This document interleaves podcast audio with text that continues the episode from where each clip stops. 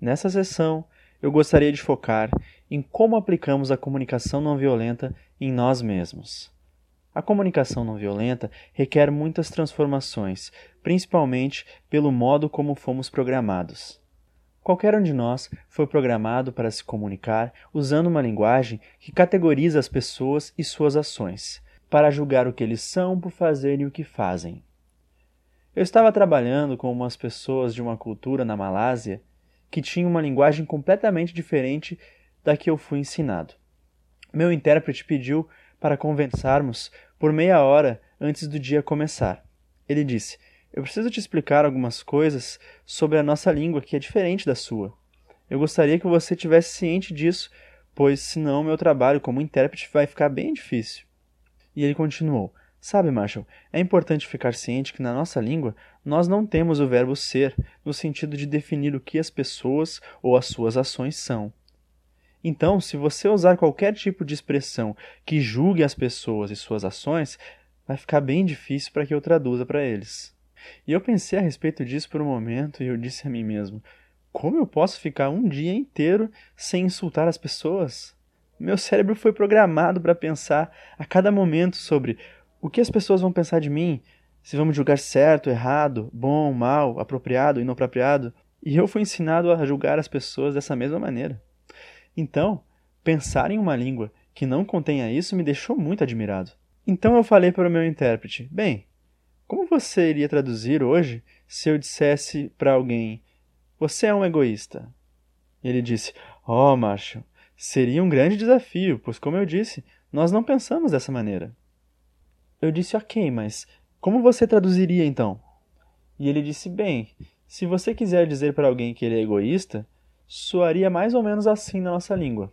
Eu diria: o Marshall observa que você leva em consideração as suas necessidades, mas não leva em consideração as necessidades dos outros. E ele gostaria que você levasse em consideração as necessidades dos outros também. Quando eu ouvi aquilo, eu sorri e pensei: caramba, isso é pura comunicação não violenta. Bem, então o que eu estaria fazendo lá para ensiná-los a sua língua nativa?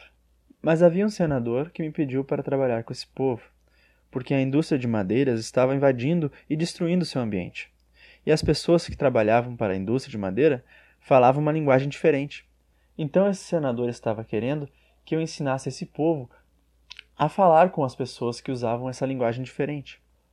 O.J. Harvey, professor em psicologia na Universidade de Colorado, viajou ao redor do mundo e tomou amostras aleatórias de obras literárias de diferentes países para ver a frequência das palavras que classificam e julgam as pessoas, boas, más, certas, erradas, etc. E ele correlacionou isso com as medidas de violência. Violência contra si mesmo e contra os outros. E ele acabou encontrando uma alta correlação.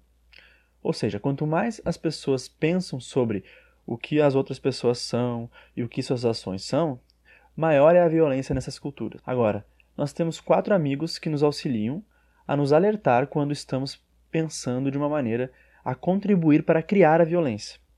E esses quatro sentimentos nos ajudam muito, porque quando percebemos esses sentimentos, podemos usá-los para nos alertar de que estamos pensando de uma forma que contribui para a violência no planeta. Por isso, temos a oportunidade de transformar esse modo de pensar. Então, quais são esses quatro amigos que nós temos? Raiva, depressão, culpa e vergonha. Sempre que estivermos experimentando essas sensações, estamos pensando num modo pelo qual fomos ensinados há cerca de 10 mil anos. Um modo de pensar criado para nos fazer obedecer às autoridades, que não conduz à segurança, à paz no nosso planeta. Podemos usar essas sensações como um sinal de despertar. Acorde! Esse pensamento não é pacífico para o nosso planeta. Vamos transformar esse pensamento em algo que promova a paz. Deixa eu mostrar o que eu quero dizer com isso. Quando trabalhamos com grupos no tema da raiva, é um bom sentimento para aprendermos a comunicação não violenta, pois a raiva nos diz que estamos desconectados das nossas necessidades, que é a parte central da comunicação não violenta. E a raiva nos diz que estamos pensando de forma a criar violência no nosso planeta. Enquanto eu trabalhava nesse tema com um grupo de prisioneiros na prisão, um deles parecia estar sentindo muita raiva naquele dia específico. Então eu perguntei a ele: O que estimulou a sua raiva? O que alguém fez que fez com que você despertasse essa raiva? E ele falou: Há duas semanas atrás, eu pedi para um dos oficiais da prisão que me deixasse participar de treinamentos que capacitam as pessoas para exercerem profissões. E ele ainda não me falou nada. E eu disse: Ah, isso me explica qual foi o estímulo da sua raiva. Agora me diga, qual é a causa da sua raiva? E ele disse: Acabei de falar. E eu disse: Não, não. Lembra da nossa última sessão do curso, quando eu tentei deixar bem claro para você que nunca é a outra pessoa que nos deixa com raiva, mas sim o modo como nós pensamos que nos deixa com raiva? Então, o que você está dizendo a si mesmo agora que está te deixando com raiva? E ele disse: Não sei do que você está falando. As pessoas podem te deixar com raiva, sim. E eu disse: Não. As pessoas não podem fazer com que você fique com raiva. Você estava aqui quando eu apresentei antes e você viu isso claramente. Por exemplo, quando eu estava trabalhando em vários lugares ao redor do mundo em que havia muita violência, por exemplo em Ruanda, eu estava trabalhando com um grupo de pessoas em que todos eles haviam tido pelo menos um membro de sua família sido morto. E alguns deles estavam com tanta raiva que a única coisa pelo qual eles poderiam viver era por vingança, querendo fazer com que as pessoas pagassem pelo que fizeram. Mas algumas dessas pessoas que vivenciaram coisas horríveis não estavam com raiva e não estavam reprimindo ou negando a raiva. Elas simplesmente não estavam pensando de uma maneira que criasse a raiva. Então, nem algo super dramático como ter alguém que você ama sido morto pode fazer você ficar com raiva. Então eu perguntei novamente a esse prisioneiro: O que você está dizendo a si mesmo que está te deixando com raiva? E depois de um momento ele disse: Bem, eu estou dizendo a mim mesmo que isso é injusto. Eu preciso das capacitações que eu pedi. E eles estão simplesmente me ignorando, me tratando como um nada. E e ele seguiu fazendo várias outras afirmações e julgamentos sobre os oficiais da prisão por não terem dado nenhuma informação sobre as capacitações que ele havia pedido. Eu disse: Ok, ok. Agora você respondeu a minha pergunta sobre o que estava causando sua raiva. E ela está sendo causada pelo modo como você está pensando. E você está pensando usando uma linguagem que está desconectada das suas necessidades e faz você apreciar a violência. De acordo com o teólogo Walter Winks, nós temos sido educados por milhares de anos para fazer a violência algo legal. Ele diz: tudo o que você precisa fazer para tornar a violência algo legal é pensar que existem pessoas más e essas pessoas más merecem sofrer pelo que elas têm feito. E você acaba achando legal fazer essas pessoas sofrer. Então a raiva é um sentimento muito valioso. Ela nos diz que estamos perpetuando um tipo de pensamento que cria violência. Então eu mostrei para aquele prisioneiro que é muito importante quando você está com raiva estar consciente de que a raiva é causada por uma maneira limitada de pensar e não por causa da outra pessoa. A ação da outra pessoa é apenas o estímulo da sua raiva, não a causa. A causa é o seu pensamento. Então eu disse a ele: é muito importante que depois que você descobriu o pensamento que causa a raiva, é importante estar consciente de que esse pensamento é uma expressão trágica e dramática de uma necessidade não atendida. A raiva nos diz, em outras palavras, que há necessidades que não estão sendo atendidas. Mas o nosso pensamento não está conectado com aquela necessidade. Nossa conexão está em julgar as outras pessoas que são o estímulo, de um modo que cria a raiva. Então eu disse a ele: agora procure olhar o que há por trás desses julgamentos que você está fazendo dos oficiais de prisão por não terem atendido seus pedidos pelas capacitações e diga qual necessidade que está por trás desses julgamentos de que isso não é justo, que estão tratando você como ninguém? Qual a necessidade por trás desses pensamentos?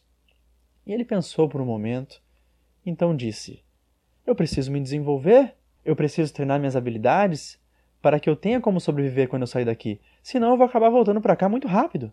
E eu disse a ele: Ah, e agora? Como você se sente nesse momento em que a sua atenção está nas suas necessidades?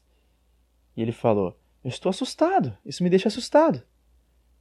E eu disse: Você viu?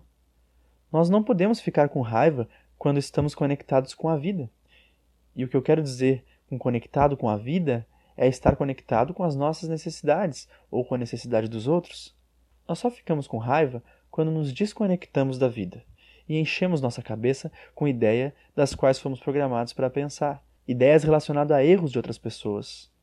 Mas veja, eu não estou dizendo que há qualquer coisa errada em ficar brabo ou com raiva. É uma pena que muitas pessoas são educadas achando que se você é uma pessoa legal, você nunca fica com raiva. E eles acabam aprendendo a reprimir a raiva. Então eu realmente não estou falando nada disso. O que eu estou falando é justamente o contrário. A raiva é nossa amiga. Ela nos avisa que estamos pensando numa maneira que contribui para a violência no planeta. Mas a raiva nos acorda e nos dá a chance de transformar nosso pensamento para algo que cria paz. Então eu disse: Veja como você se sente diferente quando está em contato com as necessidades e quando você está julgando as outras pessoas. Agora você me diz que está com medo, pois pode não ter a sua necessidade atendida. E ele disse: É, é isso mesmo. Aí eu disse a ele: Você havia me dito que tem um encontro mais tarde para conversar com esse oficial, certo? E ele disse: Sim. E eu disse: Você acha que terá mais chance de ter as suas necessidades atendidas se chegar lá pensando no que está errado com ele por não ter te contatado até agora e com raiva por isso? Ou terá mais chance de ter suas necessidades atendidas se chegar lá conectados com ela, consciente de que a possibilidade de não poder se desenvolver te preocupa? Independente do que você irá dizer para ele, você acha que terá mais chances de sair com suas necessidades atendidas se você chegar lá com julgamentos na cabeça, pensando que estão errados em agir assim, ou se você estiver consciente de suas necessidades? Ele disse: É óbvio, eu tenho muito mais chances de sair de lá com o que eu quero se eu for consciente das minhas necessidades. E eu disse: Eu fico muito contente em ver que você pensa assim. E naquele momento, ele saiu caminhando para o outro lado da sala e sentou-se com um olhar muito triste. Então eu perguntei: Ei, o que aconteceu? Ele me olhou e disse: Não posso falar agora. Depois do almoço, ele veio a mim e falou com grande tristeza em sua voz: Marshall, eu gostaria que você tivesse me ensinado sobre raiva há dois anos atrás o que você me ensinou durante essa manhã. Se eu soubesse disso há dois anos atrás, eu não teria matado meu melhor amigo. E ele prosseguiu me contando essa história trágica sobre como um amigo lhe havia dito algumas coisas que acabaram estimulando muito ódio da parte dele. E ele achou que ficou com raiva pelo que o amigo havia dito a ele. Ele não estava consciente de que o amigo não havia causado a sua raiva. Afirmações não causaram a sua raiva. Foi o modo como ele pensou sobre essas afirmações que causou a sua raiva. E ele percebeu que se ele tivesse conseguido se conectar com as necessidades do amigo que estavam por trás do que ele estava dizendo, ou se ele tivesse se conectado com as suas próprias necessidades naquele momento, ele poderia ter encontrado outras maneiras e estratégias de ter as necessidades de todos atendidas e não teria tomado a decisão de matar o melhor amigo. Esse princípio é muito importante para nos libertar de linguagens que não conduzem ao bem-estar e à paz do nosso planeta. Precisamos estar cientes de que todo o tipo de linguagem que implique erro por meio de críticas, insultos, diagnósticos de patologia dos outros, todos esses tipos de linguagem são a causa da raiva. As outras pessoas nunca são a causa, apenas o estímulo. Mas a causa da raiva é o nosso pensamento. E esse pensamento que causa raiva é uma expressão distorcida de uma necessidade não atendida.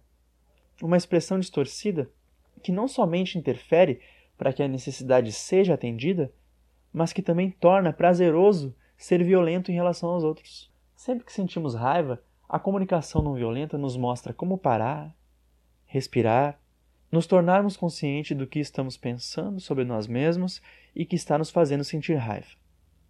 E quando percebemos o pensamento que está nos fazendo sentir raiva, transformamos ele na necessidade que não está sendo atendida. Pensando, espera aí, qual necessidade minha não está sendo atendida e que está sendo expressada através desse julgamento em relação às outras pessoas? E você saberá quando se conectou com as suas necessidades. Seu corpo vai dizer isso a você, o seu espírito irá lhe avisar. Vivemos em um mundo diferente quando estamos conectados com a vida que há na gente, com o que estamos vivenciando, ou seja, nossas necessidades. Nós vivemos em um mundo diferente de quando enchemos a nossa cabeça com julgamentos sobre certo e errado. Agora, Aprender a se tornar alfabetizado na linguagem da vida, nossas necessidades, exige um pouco de prática. Temos que exercitar a nossa capacidade de transformar uma linguagem que estimula a violência em uma linguagem da vida. O que tem me ajudado ao longo dos anos a desenvolver mais essa linguagem da vida é um exercício que eu faço e eu recomendo a você. Esse exercício eu mantenho um caderno comigo, algo onde eu possa escrever a qualquer momento. Sempre que eu fico irritado, eu escrevo o estímulo da raiva, pois quase sempre naquele instante eu não tenho tempo para transformar o pensamento que cria aquela violência. Mas eu não quero perder essa oportunidade valiosa de aprendizado. Então, quando eu fico bravo com alguém, eu faço uma anotação sobre o que a pessoa disse ou fez que estimulou a minha raiva. Aí, quando eu tenho tempo, mais tarde, eu procuro refletir sobre o que eu estava dizendo a mim mesmo que me deixou tão brabo. O que eu estava pensando? E eu me torno consciente dos pensamentos que estavam na minha cabeça e que me deixaram com raiva. Apenas isso já ajuda, pois reforça a minha memória de que não é outra pessoa que cria raiva em mim. É o que eu digo a mim mesmo.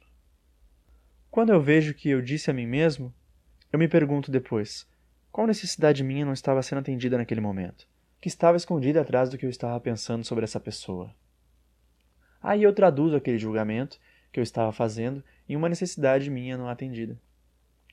E novamente, assim que eu me conecto com aquela necessidade, eu entro num mundo diferente daquele dos julgamentos.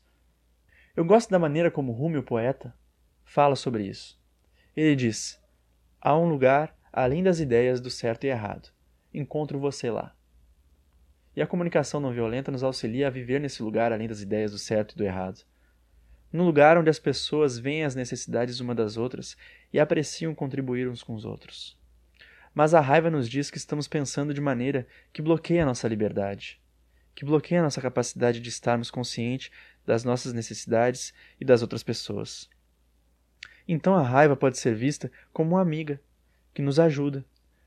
Podemos usá-la como uma forma de nos acordar para identificar o pensamento que está nos mantendo com a raiva e transformá-lo em uma necessidade não atendida. Bem, quando eu ainda estava aprendendo a fazer isso, transformar a minha raiva levava um tempo, porque eu era muito habilidoso em julgar o que havia de errado com as pessoas, de um modo que me deixava com raiva. Mas eu não tinha tanta habilidade para compreender as minhas necessidades e me conectar com elas. Então acabava sendo estranho quando eu ficava bravo, pois eu ficava parado durante aquele momento, respirando fundo, tentando identificar o pensamento que estava me deixando com raiva, me conectando com a necessidade por trás daquilo, e só depois que eu ia abrir minha boca. Mas isso levava algum tempo e era estranho em algumas situações. Por exemplo, uma vez, o meu filho mais velho e eu tivemos uma discordância. Isso aconteceu quando eu ainda estava aprendendo a comunicação não violenta. Uma coisa que ele me falou e o modo como ele falou realmente estimulou a raiva em mim. Então eu peguei um ar, vi o que eu estava pensando, que estava me deixando com raiva. Eu vi a necessidade por trás, e assim que tive a necessidade por trás, criando a raiva, então eu não senti mais raiva. Quando eu abri a boca, eu vim com uma energia diferente da que eu viria se tivesse reagido imediatamente sobre a influência da raiva. Mas eu levava um tempo para conseguir isso. Nessa situação, os amigos deles estavam esperando lá na rua. E ele disse: Pai, você está demorando muito para falar. E eu disse: Deixa eu terminar o que eu estava pensando, senão eu chuto a bunda. E ele disse: Fique à vontade, pai, leva o tempo que precisar. As pessoas que me conheceram antes de eu ter aprendido a comunicação não violenta são super pacientes comigo quando eu preciso de um tempo. Elas sabem o que acontece se eu respondo rápido. E preferem esperar para ouvir o que eu realmente estou vivenciando e ouvir essa descrição de um jeito que não atribua erro da parte deles. Então, uma maneira pela qual podemos tornar a nossa própria vida mais agradável é, sempre que estivermos pensando de um jeito que está causando raiva, depressão, culpa ou vergonha, podemos transformar esse pensamento na necessidade nossa que está sendo distorcida pelo pensamento que está causando essas sensações. Vamos ver uma outra maneira na qual podemos transformar isso e tornar a nossa vida mais rica e mais agradável. Vamos ver como nós podemos aprender sobre os nossos erros sem perder o autorrespeito. Nos meus workshops, eu faço esse exercício, pedindo para as pessoas identificarem um equívoco que elas tenham cometido recentemente. E quando elas conseguem identificar o equívoco, eu peço para elas dizerem o que falaram a si mesmas quando perceberam que cometeram um equívoco. E eu explico. Se você não consegue lembrar exatamente o que pensaram sobre si, eu tenho certeza que nesse momento vocês podem ter uma boa ideia de como vocês normalmente pensam sobre si nesses momentos, onde não conseguem ser perfeitos. Então tentem imaginar o que vocês diriam a si mesmos. Há algumas respostas bem parecidas do modo como as pessoas pensam sobre si quando não conseguem ser perfeitos. Que coisa idiota que eu fiz! Como eu posso ter sido tão burro? Ah, eu fui tão egoísta! Qual o meu problema? E outras centenas de frases como essas saem deles muito rápido, sempre que eles cometem um equívoco. E todas essas frases atribuem um tipo de erro de modo que eles merecem sofrer por isso. Não é difícil de entender de onde esse pensamento vem. Porque quando eu pergunto às pessoas Qual a primeira mensagem que você consegue lembrar de ter ouvido quando era criança, dos adultos? E é muito nítido que eles estão simplesmente repetindo aquele tipo de mensagem que ouviam quando eram crianças e faziam coisas que os pais não gostavam. Isso é errado, mal criado, coisa feia. Para com isso. Qual o problema contigo? Não é para fazer assim. Como essas são as primeiras coisas que você ouve das outras pessoas quando não faz aquilo que eles querem, é claro que nós aprendemos a fazer isso conosco. E nós sabemos que estamos fazendo isso quando sentimos depressão, culpa ou vergonha, pois essas sensações são o resultado do modo como julgamos que há algo errado conosco pelo que fizemos. Esse modo de pensar nos sai muito caro, não só por criar a depressão, culpa e vergonha, mas também porque tem um efeito negativo no nosso corpo. Quanto mais pensarmos de modo a criar raiva, depressão, culpa e vergonha, maiores são as probabilidades de termos doenças cardíacas, é essencialmente um pensamento que atribui sentido de maldade, erro e digno de vergonha e punição. É uma linguagem trágica que a maioria das pessoas na sociedade é treinada para usar. Durante esses tipos de exercícios, quando eu peço para as pessoas identificarem o que elas dizem a si mesmas quando se equivocam, eu sugiro para que elas transformem esse julgamento na necessidade que não está sendo atendida e que estimulou aquele pensamento. Em outras palavras, eu digo para elas que todos os pensamentos que nos causam raiva, depressão, culpa ou vergonha são uma expressão trágica de necessidades não atendidas. Por exemplo, se nos percebemos reagindo com recriminação a algo que fizemos, veja só, estraguei tudo de novo. Podemos parar rapidamente e nos questionar: qual necessidade minha não está sendo atendida e está sendo expressa por esse julgamento moral? Quando efetivamente nos conectamos com nossas necessidades, e pode haver várias camadas delas, percebemos uma notável mudança no nosso corpo. Em vez de vergonha, culpa ou depressão, que provavelmente sentiremos quando nos criticarmos por termos estragado tudo de novo, temos um número variado de sentimentos, seja tristeza, frustração, decepção, medo, angústia ou qualquer outro sentimento. A natureza nos dotou desses sentimentos com uma finalidade. Eles nos mobilizam para agir, perseguindo e realizando o que precisamos ou valorizamos. O impacto desses sentimentos em nosso espírito e nosso corpo é substancialmente diferente da desconexão causada por culpa, vergonha e depressão. A comunicação não violenta chama esse processo de conexão com as necessidades não atendidas de mourn, cuja tradução para o português é ficar de luto. E a origem da palavra mourn é lembrar com tristeza. Mas o som lembra o adjetivo morno em português. E eu acho que até combina com essa mudança de estado de raiva ou de autoculpa em que estamos nos esquentando com o foco nas nossas acusações, mas de repente ficamos mais mornos ao nos conectarmos com as nossas necessidades. Eu fiz esse parênteses para tentar melhorar um pouco a tradução das ideias originais do Marshall, mas vamos voltar ao nosso conteúdo principal. Na comunicação não violenta, o processo de luto, mourn, nos ajuda a entrar em conexão plena com as necessidades não atendidas e com os sentimentos que são gerados quando não conseguimos ser perfeitos. É uma experiência de arrependimento, mas é um tipo de arrependimento que nos ajuda a aprender com o que fizemos, sem nos culparmos ou nos odiarmos. Vemos como nosso comportamento foi contrário às nossas próprias necessidades e valores, e nos abrimos a sentimentos que se originam dessa consciência. Quando a nossa consciência se concentra naquilo que de fato precisamos, somos naturalmente impelidos a agir em direção a possibilidades mais criativas para que aquelas necessidades sejam atendidas. Ao contrário dos julgamentos moralizadores de quando nos culpamos, que tendem a obscurecer tais possibilidades e perpetuar esse estado de autopunição. Então o luto, mourn, é diferente de se culpar, pois requer que nos conectemos às nossas necessidades que não foram atendidas pelo nosso comportamento. Quando nos conectamos com isso, podemos sentir tristeza ou frustração, mas esses sentimentos são bem diferentes em relação ao modo como eles afetam o nosso corpo. Então nós sugerimos a você, sempre que perceber se culpando, tome consciência dessa atitude. Veja o que está pensando de si mesmo. Tome consciência de que isso é uma expressão trágica de uma necessidade não atendida e ouça a necessidade por trás. Isso requer treinamento, pois na maioria das vezes as pessoas têm um vocabulário muito fraco de suas necessidades. Sugerimos que todos construam um vocabulário de palavras que descrevem várias necessidades que você tem. E ao menos veja se uma dessas palavras entra em ressonância quando você estiver se culpando, pois quanto mais rápido conseguimos transformar um pensamento de autoculpa em um pensamento de necessidade não atendida, mais rápido conseguiríamos aprender com nossos equívocos sem perder o autorrespeito. Nós chamamos isso de autoempatia. Empatia com a necessidade que está sendo expressa por trás da autoculpa. E nós chamamos de luto a consciência da nossa limitação em não ter atendido às nossas necessidades. Depois de ajudar a pessoa a ficar de luto ou ficar morna, ou seja, ver como ela está se autoculpando pelo equívoco, perceber que a culpa é uma expressão trágica de uma necessidade não atendida, entrar em contato com essa necessidade e ver como se sente triste, frustrado, decepcionado, mas nunca deprimido, culpado ou envergonhado, então nós ensinamos a pessoa o auto-perdão. E fazemos isso perguntando o seguinte: qual necessidade você estava tentando atender se comportando da maneira que você considera que foi um equívoco? As pessoas ficam bastante confusas quando ouvem isso, pois elas não refletem sobre quais necessidades elas estão tentando atender por fazer o que fazem. Elas só reagem se autoculpando. Então leva um tempo nesse exercício para que elas consigam parar e pensar: qual necessidade minha eu estava tentando atender fazendo o que fiz?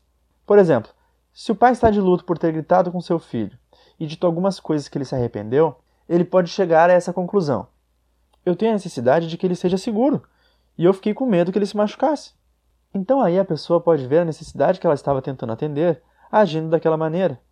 Agora, uma vez que a pessoa entende a necessidade que ela estava tentando satisfazer enquanto agia do jeito que agiu, que considera um equívoco, ela se sente aliviada. Ela pode sofrer pelo que fez, mas é um alívio ver que o que ela fez não foi por ser uma pessoa má. Ela fez isso tentando atender uma necessidade. E é isso que chamamos de auto-perdão. Pois quando empatizamos, não há nada a perdoar. Só temos de perdoar quando pensamos que o que a outra pessoa fez é errado, mal, inapropriado ou o que quer que seja. Mas quando empatizamos, vemos que o que outra pessoa está fazendo é o mesmo que todos os seres humanos fazem, o tempo todo, que é o melhor que conhece. Quando alguém faz algo que eu realmente não gosto, mas eu empatizo com o que está acontecendo com ele, naquele momento não há mais nada a perdoar. Então é assim que eu mostro para as pessoas como aplicar a comunicação não violenta quando eles cometem um equívoco. Primeiro, esteja consciente do que você está pensando sobre si quando se equivoca e traduza o auto-julgamento que normalmente aparece em uma necessidade não aprendida. E esse é o luto. Então empatize com a necessidade que você estava tentando atender enquanto agia daquela maneira, que considera incoerente. E esse é o auto-perdão. Bem, às vezes as duas necessidades são as mesmas. A necessidade que não foi atendida é frequentemente a necessidade que estamos tentando atender. Porém, a estratégia que utilizamos para tentar atender essa necessidade simplesmente não funcionou. Mas às vezes conseguimos satisfazer as necessidades que estávamos tentando atender, mas a custo de outras necessidades. Por exemplo, uma noite eu estava em um hotel em uma cidade e precisava relaxar. Eu peguei meu violão e comecei a tocar. Com isso, eu estava atendendo minha necessidade de diversão e descanso. Mas então o telefone tocou e era atendente, me avisando que o meu vizinho não estava conseguindo dormir por causa do som do violão. Bem, aí eu comecei a me culpar. Como eu sou bobo, que falta de consideração com meus vizinhos, e assim por diante. Mas aí eu cortei esses pensamentos e disse a mim mesmo: peraí, peraí. Qual necessidade minha não foi atendida pelo que eu fiz? E logo eu vi que eu tinha necessidade de ser mais cuidadoso e responsável em relação ao bem-estar dos meus vizinhos. E quando eu me conectei com isso, eu fiquei triste. Mas eu não senti culpa ou vergonha, nem fiquei bravo comigo. E, nesse caso, a necessidade que eu estava tentando atender, quando eu estava tocando violão, ela estava sendo atendida. Minha necessidade de diversão. Mas a minha necessidade de respeitar a saúde dos meus vizinhos não foi atendida. Quando eu consigo ficar consciente das duas necessidades, eu posso aprender com a situação sem perder o respeito comigo. Por muitos anos, eu trabalhei com muitas pessoas que estavam em profunda depressão. No meu treinamento como psicólogo, eu fui ensinado que a depressão era uma doença mental, mas hoje eu penso diferente. Agora eu vejo que a depressão é criada da mesma maneira como a raiva é criada, por uma linguagem com a qual fomos educados para usar. A raiva é criada por uma linguagem que usamos quando outra pessoa se comporta do modo que não gostamos.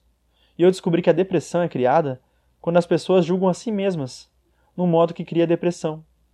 Quando eu encontro alguém que está com muita depressão, eu pergunto a eles: quais necessidades suas não estão sendo atendidas? Mas quase nunca eles conseguem me dizer isso. Porque eles não foram educados para estarem conscientes das suas necessidades. Eles foram educados a culpar a si mesmos e aos outros. Então leva um tempo para eu ajudar essas pessoas a ver que elas estão deprimidas por estarem pensando que há algo errado com elas e por estarem desconectadas com as suas necessidades. Então a conversa normalmente flui assim. Eu pergunto: quais necessidades suas não estão sendo atendidas? E elas dizem: eu sou um fracasso. Veja, eu perguntei sobre as necessidades e elas vêm com julgamentos morais sobre si mesmas. E eu tento mostrar a diferença para elas. Eu digo: bem, você está me dizendo o que pensa sobre si, e eu estou perguntando quais necessidades suas não estão sendo atendidas. E elas pensam de novo e dizem: Eu me comparo com os meus irmãos e vejo que eles conquistaram muitas coisas na vida e eu não conquistei nada. Isso mostra o quão fracassado eu sou. Mais uma vez, ela não respondeu a minha pergunta sobre a necessidade que não está sendo atendida. Ela está me mostrando uma análise que ela está fazendo sobre si mesma, baseada na comparação com seus irmãos. Eu frequentemente sugiro a essas pessoas a ler um livro, How to Make Yourself Miserable, que no Brasil chama-se Como Enlouquecer Você Mesmo O Poder do Pensamento Negativo, de Dan Greenberg. Neste livro, o autor mostra por meio do humor como podemos nos tornar infelizes quando nos comparamos com as outras pessoas. Por exemplo, ele tem uma foto nesse livro de um homem e uma mulher super atraentes, e todas as suas medidas corporais estão nessa foto. E o exercício é: tire as suas medidas e compare com as dessas pessoas belas e reflita sobre as diferenças. Esse livro consegue fazer você se sentir péssimo. Se você fizer os exercícios dele, você se sentirá infeliz em muito pouco tempo. Então eu tento mostrar para as pessoas que é esse tipo de pensamento que faz a gente ficar deprimido. O que pensamos sobre a gente, o julgamento que fazemos de nós mesmos e que fomos treinados para fazer sobre as outras pessoas. Esses julgamentos morais que se baseiam nos conceitos de incorreto, errado, mal, inferior, anormal, que cria a depressão. Assim que as pessoas identificam o pensamento que está criando a depressão, eu mostro a elas como transformar esses julgamentos em necessidades não atendidas. Elas experimentam um mundo diferente do qual estão acostumadas a viver, diferente de ficar preso nesse pensamento de comparação e julgamento. Um dia eu estava indo fazer um workshop em uma outra região e a mulher que estava preparando o meu cronograma me perguntou: Macho, você acha que ficaria tudo bem se eu levasse a minha filha no workshop dessa noite? Ela está no hospital psiquiátrico nesse instante. Ela ficou um tempo por lá está extremamente deprimida. Ela só fica sentada, não fala nada, fica olhando para o chão. Você acha que poderia conversar com ela se eu levasse ela essa noite? Eu disse: Olha, vai ter bastante gente lá. E eu não acho que teria condições de fazer nenhum trabalho exclusivo com ela hoje. Mas se quiser levar ela, eu não vejo nenhum problema. Então, naquela noite, aquela mulher levou sua filha, que tinha mais ou menos uns 19 anos, e eu pude ver bem cedo o quão triste ela parecia. Ficava olhando para baixo, em direção ao chão, sentada a noite inteira. Ela simplesmente parecia estar bem, bem deprimida. Durante o trabalho daquela noite, eu falei ao grupo sobre algumas ideias que eu tenho sobre depressão, que eu mencionei a recém. Que eu vejo a depressão não como resultado de uma doença que as pessoas têm, mas simplesmente que elas estão pensando de si mesmas de uma maneira que cria a depressão. E se você consegue ajudar essas pessoas a identificarem esses pensamentos e se tornar conscientes de que todos esses pensamentos são uma distorção de suas necessidades, e ensina elas como ouvir essas necessidades, uma transformação radical acontece. As pessoas não ficam mais presas na depressão. Elas começam a imaginar maneiras de ter as suas necessidades atendidas de um jeito mais satisfatório. Aí eu dei mais alguns exemplos de como isso acontece. No final daquela noite, eles iam tirar uma foto minha para usar em publicidade. E bem na hora que eles iam bater a foto, eu tive a impressão de que alguém estava querendo me bater, pois eu vi um braço esticado vindo em minha direção. Eu virei o rosto rápido e era essa jovem moça, e ela estava colocando os braços em volta de mim. Mas a foto foi batida bem naquele momento em que eu ainda estava achando que alguém queria me bater. Então eu fiquei com cara de abobado na foto e ela com uma expressão fraterna no rosto. Acabou sendo uma das minhas fotos favoritas. Eu sim pareço a pessoa que tinha saído de um hospital psiquiátrico aquele dia. E logo depois que me abraçou, ela disse: Obrigado, Marshall. Muito obrigado por me mostrar que a minha depressão É o resultado do que eu estou dizendo a mim mesmo. Não significa que há algo errado comigo. E ela saiu do hospital no dia seguinte. Isso já faz uns 10 anos. E eu tenho acompanhado seu progresso, conversando com a sua mãe. E a mãe dela me disse que ela está ótima. Agora, no dia seguinte, que ela saiu do hospital, eu trabalhei com ela para ajudá-la a praticar um pouco mais com a identificação dessas mensagens internas que nos diz que tem algo errado com a gente. E como traduzir essas mensagens em necessidades não atendidas. E ver que quando ouvimos essas necessidades não atendidas, o que vem à nossa consciência são possibilidades de atender essas necessidades. Mas quando pensamos usando linguagem estática de que algo é errado com a gente, que somos egoístas, estúpidos, sem consideração, quando empregamos esse tipo de linguagem, não somos levados a atender às nossas necessidades. Elas ficam bloqueadas atrás desses pensamentos. Então, por que pensamos dessa maneira? Como eu disse na sessão anterior, nós pensamos assim porque fomos educados para pensar desse modo. E fomos educados para pensar assim porque as estruturas do sistema no qual temos vivido por muito tempo precisa que as pessoas sejam robôs obedientes. Uma linguagem de dominação, em que as autoridades decidem se o modo que a pessoa está agindo é certo ou errado e se serão punidos como bons ou maus. E nessas culturas, você deve ser punido se for mal e recompensado se for bom. E o cérebro das pessoas é programado para viver nesse mundo de julgamentos morais. Uma das minhas peças favoritas foi escrita por Herb Gardner e é chamado A Thousand Clowns Mil Palhaços. E numa parte dessa peça, duas pessoas das autoridades do Serviço Social de Menores vão à casa do protagonista por ele ter mantido seu sobrinho de 12 anos em casa. O sobrinho não estava indo à escola. Então essas autoridades vão questionar sobre por que ele não está enviando o sobrinho à escola. E ele responde algo mais ou menos assim: Eu só quero que ele fique comigo, só até eu ter certeza de que ele não se tornará uma cópia barata desses heróis modernos e populares, seguindo normas, João Ninguém, eu quero ter certeza que ele saberá quando estiver desistindo de si mesmo. Quero que ele esteja mais atento à falsidade das pessoas e aprenda a expor o que pensa e argumentar. Quero ter certeza de que ele enxerga oportunidades que vão além do convencional. Quero que ele conheça exatamente a coisa especial que ele é e que ele saiba a razão sutil, fugaz e importante pela qual ele nasceu um ser humano e não uma cadeira. A comunicação não violenta tenta auxiliar as pessoas a ver que elas são seres humanos e não cadeiras. Por isso ela foca a nossa atenção no que nós e as outras pessoas estão vivenciando, ao invés de ficar bloqueadas pensando o que cada uma é ou deixa de ser. Mas para realmente permanecermos conectados com a nossa natureza humana a cada momento, precisamos de uma linguagem diferente da qual fomos educados. Precisamos de uma linguagem da vida. E os ingredientes principais dessa linguagem são as nossas necessidades para ser capaz de dizer a qualquer momento qual necessidade está viva dentro de nós. Quando nossas necessidades estão sendo satisfeitas, queremos celebrar. Quando não estão sendo satisfeitas, ficamos de luto. E os nossos sentimentos dizem o que está acontecendo com as nossas necessidades. Quando estamos tendo sentimentos prazerosos, é sinal que as nossas necessidades estão sendo satisfeitas. Quando estamos tendo sentimentos dolorosos, desagradáveis, sabemos que as nossas necessidades não estão sendo satisfeitas. Então, estar completamente vivo requer uma linguagem de vida e isso requer uma linguagem de sentimentos e necessidades. Precisamos saber como traduzir os julgamentos que enchem a nossa cabeça com a ideia de que há algo errado, ficando conscientes de que são expressões trágicas de necessidades não atendidas. Então, quando sentimos raiva, depressão, culpa ou vergonha, precisamos olhar qual é a ideia que está causando isso e transformá-las em uma necessidade não atendida.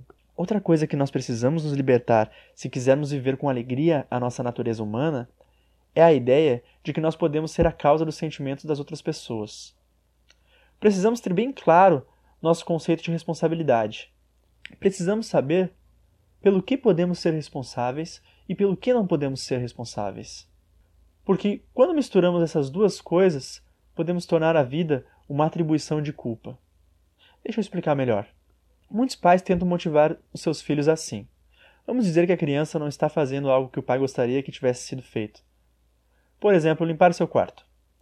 Então o pai procura se aproximar da criança, ficar num local onde ela possa vê-lo e faz uma expressão patética.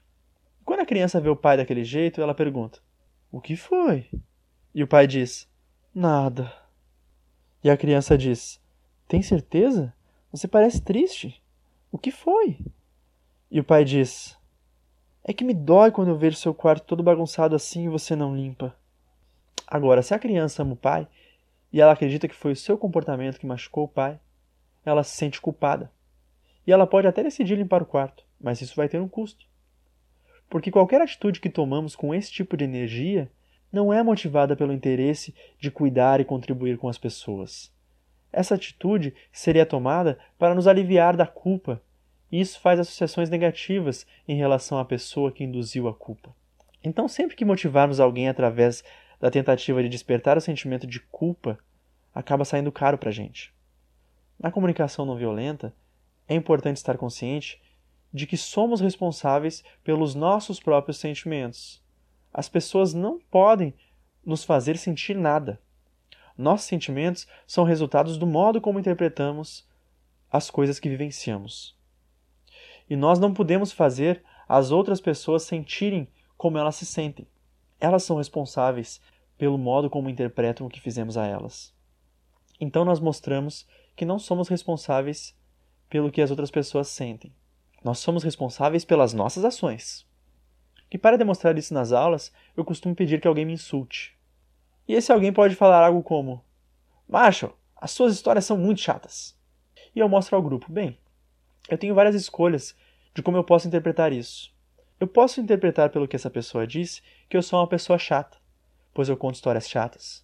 Se eu interpretar assim, eu provavelmente vou sentir vergonha. Mas veja que não é o que a outra pessoa disse que me fez sentir vergonha. É o modo como eu tomei o que ela disse. Pois eu acredito que sou chato, e é ruim ser chato. Eu sou responsável pelo modo como eu tomo o que as pessoas dizem e pela vergonha que eu senti. Enquanto a outra pessoa é responsável pelo que ela disse e pelo modo como ela falou. Outra possibilidade é que quando a pessoa diz que as minhas histórias são muito chatas, eu pense que isso é algo muito rude da parte dela e que ela não tem o direito de falar assim comigo. Se eu interpretar desse jeito, eu sentiria raiva. Mas não é o que a outra pessoa me disse que estava me deixando com raiva. Ela não é responsável pela minha raiva. A minha raiva estaria sendo criada pelo meu pensamento, de que a pessoa foi rude e não tem o direito de falar assim comigo. Então, mais uma vez, eu seria responsável pelo modo como eu tomei o que ela falou e como eu me senti. Ela é responsável pelo que ela fez. Agora, uma das coisas que acontecem com as pessoas que estão estudando comunicação não violenta e elas se dão conta de que o modo como elas estão pensando sobre si mesmas é que está criando aqueles sentimentos desagradáveis. Por exemplo, elas percebem que estão pensando algo como: estou sendo estúpido, que idiota que eu fui. E elas percebem que esses pensamentos estão criando um sentimento de culpa.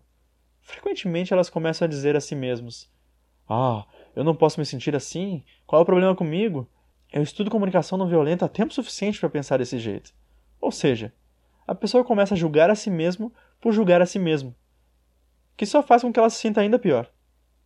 Nós sugerimos que, ao aprender a comunicação não violenta, é importante estar consciente de que o objetivo da vida não é ser perfeito, e sim se tornar pouco a pouco menos estúpido.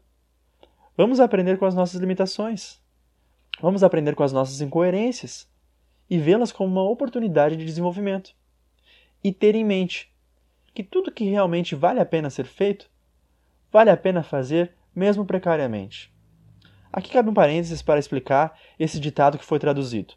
A ideia é que para que as pessoas façam algumas coisas, é preciso ter competência para isso.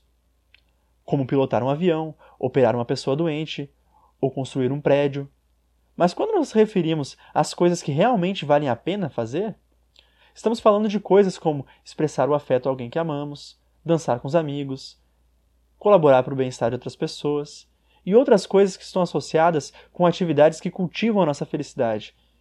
E a gente tem que fazer da melhor maneira possível, sem querer ser perfeito. Ou seja, as coisas que realmente vale a pena fazer não exigem perfeição, exigem boa vontade. Voltando ao conteúdo do curso. Eu gostaria de dar um exemplo de como podemos aprender com as nossas limitações, quando transformamos nossos julgamentos em necessidades. Eu estava me apresentando para uns 100 professores numa escola, numa palestra sobre educação. E depois que eu falei sobre como criamos escolas em harmonia com a comunicação não violenta, quatro administradores dessa escola foram ao palco para reagir ao que eu disse. E um deles falou para mim, quando ouviu que eu estava propondo que nas escolas nós não precisamos ter nenhum tipo de punição, nem julgar os estudantes como maus, mas ao invés disso, podemos conversar honestamente com eles se o seu comportamento está ou não em harmonia com os valores e necessidades da escola. Nós julgamos dessa forma, que é diferente dos julgamentos morais que implicam que a pessoa está errada no seu modo de agir. Bem, eu não fiquei surpreso que isso tenha deixado incomodado alguns administradores da escola, visto que esse modo de ver o mundo é bem diferente do que a maioria das pessoas foi educado. Então ele falou com uma voz bastante intensa: Sabe de uma coisa? São pessoas como você que estão causando os problemas que estamos tendo nas escolas hoje em dia, com toda essa sua permissividade. Acima de tudo, nós, administradores e professores, devemos ensinar os alunos a obedecer às autoridades e fazerem o que elas mandam. Alguma coisa no modo como ele falou, acima de tudo, realmente me estimulou, e ao invés de reagir em harmonia com os princípios que eu estava ensinando, eu assumi uma postura bem defensiva e disse a ele: por atitudes como essa, devemos obedecer autoridades acima de qualquer coisa? Que 6 milhões de pessoas foram exterminadas nos campos de concentração. Então aquilo deu início a uma discussão nem um pouco produtiva entre nós. E o que tornava ainda pior é que algumas pessoas na plateia aplaudiram quando eu estava falando. E eu acabei entrando num jogo de argumentação com ele sobre quem estava certo. E nenhum de nós se conectou com a necessidade uns dos outros. Naquela noite, quando eu estava saindo daquele workshop para um outro que haveria em outra cidade, eu não estava gostando nada do modo como eu lidei com aquele homem. Como eu respondi. Nos primeiros minutos, assim que eu entrei no carro, eu me culpei. Oh, que coisa estúpida que você fez. Você não poderia ter falado daquele jeito. Você arruinou tudo. Nunca mais vai ser convidado para aquela escola de novo. Mas aí eu interrompi esses pensamentos, parei, vi a autoculpa e refleti. Peraí, peraí, peraí. Qual necessidade minha não foi atendida pelo modo como eu respondi àquele homem? E logo eu consegui ver qual era a necessidade. Eu não estava respondendo a ele com o respeito que eu gostaria de responder às pessoas. E eu não estava atendendo minha própria necessidade de respeitar as pessoas. Bem, quando eu vi aquela necessidade, eu fiquei bem triste. Mas pelo menos eu não fiquei com aquele tipo de sentimento que eu costumo ter quando eu me culpo a vergonha, a culpa, a raiva de mim mesmo. Mas eu senti uma tristeza profunda, pois eu podia ver que naquele momento eu não estava respondendo àquele homem de acordo com a minha necessidade de respeitar as pessoas.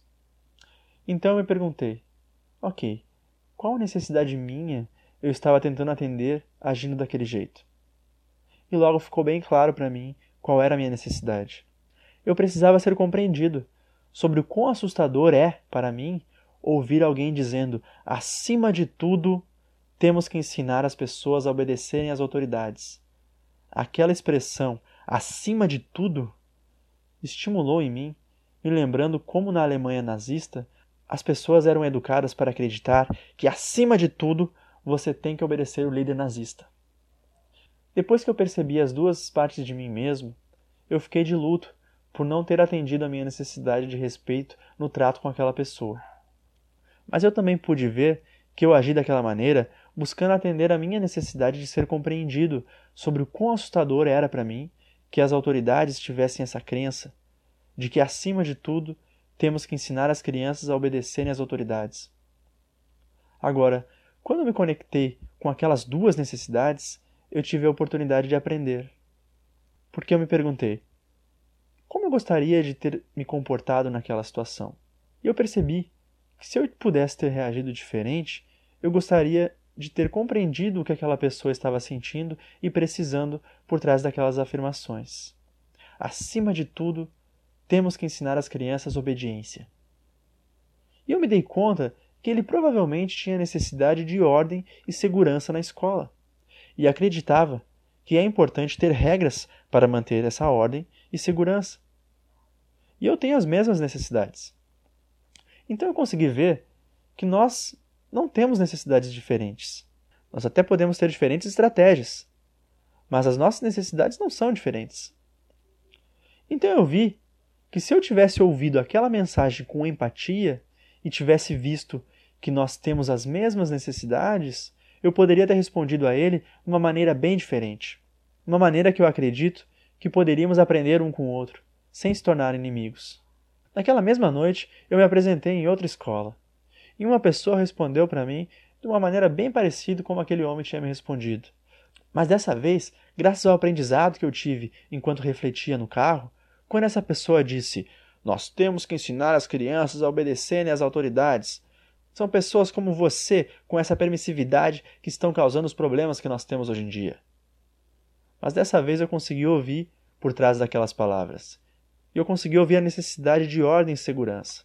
Então eu respondi: Senhor, você está preocupado com o que ouviu de mim porque quer ter certeza de que nós vamos ter ordem e segurança nas escolas, já que nós precisamos de regras e ordem para ter isso? E ele disse: É isso mesmo. E então eu pude mostrá-lo que eu também sou favorável às regras. Mas mostrei a ele uma maneira diferente de estabelecer essas regras.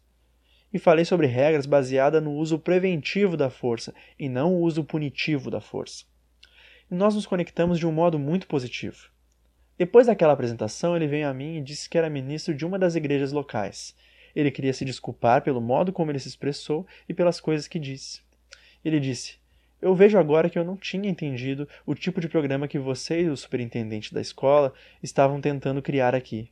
E disse: Eu gostaria de te convidar para vir à minha igreja e fazer uma apresentação para as pessoas que vão lá.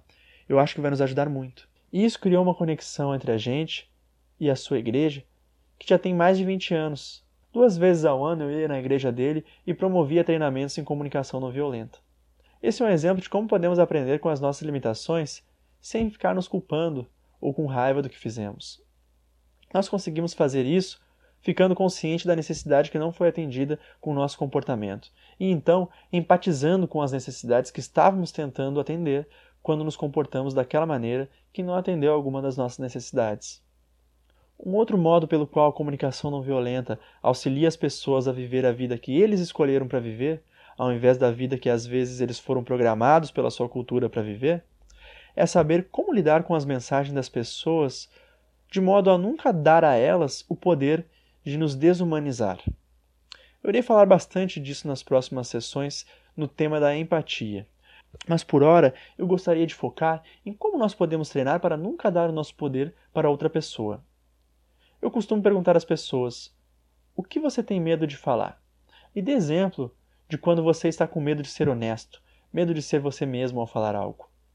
E quando as pessoas no grupo pensam sobre o que elas têm medo de falar e escrevem no papel como seria mais ou menos essa mensagem, eu pergunto: o que deixa vocês com medo de falar isso? E quase todo mundo responde à pergunta do que deixa elas com medo de falar desse jeito. Bem, eu tenho muito medo de que se eu falar isso, a outra pessoa pode. Ele me diz o que a outra pessoa pode dizer a ele ou pensar dele.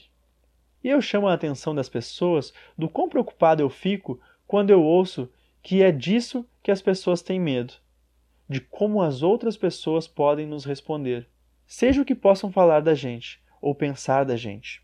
Eu chamo a atenção de que ao fazer isso, estamos dando nosso poder para outra pessoa pensando que a nossa segurança depende do modo que a outra pessoa pode responder para a gente. Eu tento mostrar para as pessoas que nós só precisamos nos preocupar com o modo como nós respondemos ao que os outros respondem. E é aí que mora a nossa segurança, em aprender a responder aos julgamentos e críticas que as outras pessoas possam ter da gente. E não entregando o poder ao outro, pensando que a nossa segurança depende exclusivamente do que ele irá responder. Em outras palavras, nossa segurança está em como responder a outra pessoa, não em como eles nos respondem. E eu então mostro como nós temos todas as escolhas quando as pessoas nos falam alguma coisa. Como nós podemos tornar isso pessoal, sentir vergonha, como nós podemos julgá-los, sentir raiva, e como nós podemos fazer uma conexão empática com a pessoa. E quando nós fazemos isso, nós podemos aprender com o que quer que a pessoa esteja falando, transformando essa experiência em algo valioso para a gente. Deste modo, as pessoas conseguem ver que a nossa segurança é o resultado de como nós respondemos. Isso coloca a nossa segurança em nossas mãos e não entrega o poder para outra pessoa. Nas escolas onde conseguimos aplicar a comunicação não violenta, ensinamos os professores, os administradores e os estudantes Como usar a comunicação não violenta? Meu filho mais velho foi por uma dessas escolas, onde todos os estudantes aprendiam a comunicação não violenta. E nós queremos que eles saibam o que eu acabei de dizer, que a sua segurança está em suas mãos. Jamais desista dela ou entregue para o ambiente onde você estiver, deixando que a mensagem dos outros te torturem. Um dos dias mais contentes que eu tive como pai foi quando meu filho mais velho voltou de uma escola pública que ele estava frequentando pela primeira vez. Nessa escola que ele costumava frequentar, eu tive a oportunidade de treinar os professores, mas na escola pública, os professores e administradores se comunicavam com o estudante de um modo que eu não gostaria de vê-los se comunicando. Meu filho voltou para casa no primeiro dia de aula e eu perguntei a ele: Como foi na escola, Rick? E ele disse: Tudo certo, pai, mas poxa, alguns daqueles professores. Uau! E eu disse: O que aconteceu? E ele disse: Pai, eu não estava nem na metade do caminho até a porta da entrada da escola e um dos professores veio rápido em minha direção e disse: Ui, ui, olha que menininha! O professor estava reagindo ao cabelo do meu filho, que era um pouco abaixo do ombro naquela época. Bom, infelizmente, esse tipo de coisa é comum em muitas escolas. Olha só as lições que meu filho teve antes mesmo de chegar na porta da escola. Lição número 1: um, Há um jeito certo e um jeito errado de fazer tudo, incluindo o jeito de usar o cabelo. Lição número 2: Quem sabe o que é correto? A pessoa que tem o maior título. Neste caso, o professor sabe o que é correto. Lição número 3: Tente influenciar vergonha e culpa para que as pessoas façam o que você quer. Lição número 4: É vergonhoso ser uma mulher. Todas essas lições super rápidas ao meu filho, antes mesmo de entrar na escola. Então eu disse ao meu filho: e o que você fez? E ele disse: Eu lembrei do que você me disse, pai. Que quando estamos nesse tipo de ambiente, nunca devemos dar às pessoas o poder de nos fazer submissos ou rebeldes. Essa é uma das coisas que eu tenho esperança de que todos nós possamos ajudar os nossos filhos a aprender. Como se manter conectado com a sua própria espiritualidade, sistema de valores e princípios íntimos. E como responder por si mesmo, com base no modo como você escolheu para viver e aprender a sustentar e permanecer consciente disso, independentemente de onde se esteja e do que as outras pessoas possam te dizer. Então eu disse ao meu filho: Uau! Que alegria saber que você conseguiu lembrar disso! E o que você fez depois? E ele disse: Eu só tentei ouvir os sentimentos e necessidades dele, pai. Eu imaginei que ele estava irritado e queria que eu cortasse meu cabelo. E esse é um outro tipo de lição que nós gostaríamos que as crianças aprendessem. Como ver o lado humano das pessoas, não importando o modo como ela se comunique. E mais uma vez eu estava muito satisfeito por meu filho ter lembrado disso. Então eu perguntei a ele: Como foi que você se sentiu depois de ouvir o que acha que ele poderia estar sentindo e necessitando? Ele disse: Pai, eu me senti triste por ele. Ele era careca e parecia ter algum problema com o cabelo. Essa é uma das lições que a comunicação não violenta nos auxilia a lembrar sempre. Não importa em que tipo de ambiente você estiver, jamais dê ao ambiente ou ao seu conjunto de regras o poder de determinar o que você faz. Ter certeza de que cada uma de nossas ações sejam escolhidas conscientemente e espelhadas nos nossos princípios e valores pessoais. Deste modo, nós não estaremos sendo submissos ou rebeldes. Estaremos agindo em harmonia com os nossos próprios valores a cada momento. O teólogo Walter Winks disse que é muito importante estar consciente de que as instituições têm o seu próprio espírito. Muitos ambientes são configurados de modo a fazer com que as pessoas obedeçam às autoridades, não importando o que essas autoridades queiram que elas façam. E eu espero que nós nos eduquemos para que, independente do meio onde estivermos, estejamos conectados com a nossa própria espiritualidade e não sejamos nem submissos nem rebeldes. Eu desejo que todos nós consigamos desenvolver as habilidades que meu filho demonstrou, não importando o modo como as pessoas falem conosco, qualquer que sejam seus títulos, que tentemos ver o seu lado humano, mas jamais dar a eles o poder para nos fazer submissos ou rebeldes. Jamais dar a eles o poder de criar vergonha e depressão na gente. Mas isso requer algumas habilidades que estaremos falando a respeito nas próximas sessões, que nos mostrará como ver o lado humano das pessoas, mesmo que elas estejam falando conosco em uma linguagem violenta. E mesmo se estiverem ocupando posições de poder, em instituições que não têm compaixão como um de seus valores. A sessão 2 do curso Comunicação Não Violenta com Marshall Rosenberg foi concluída.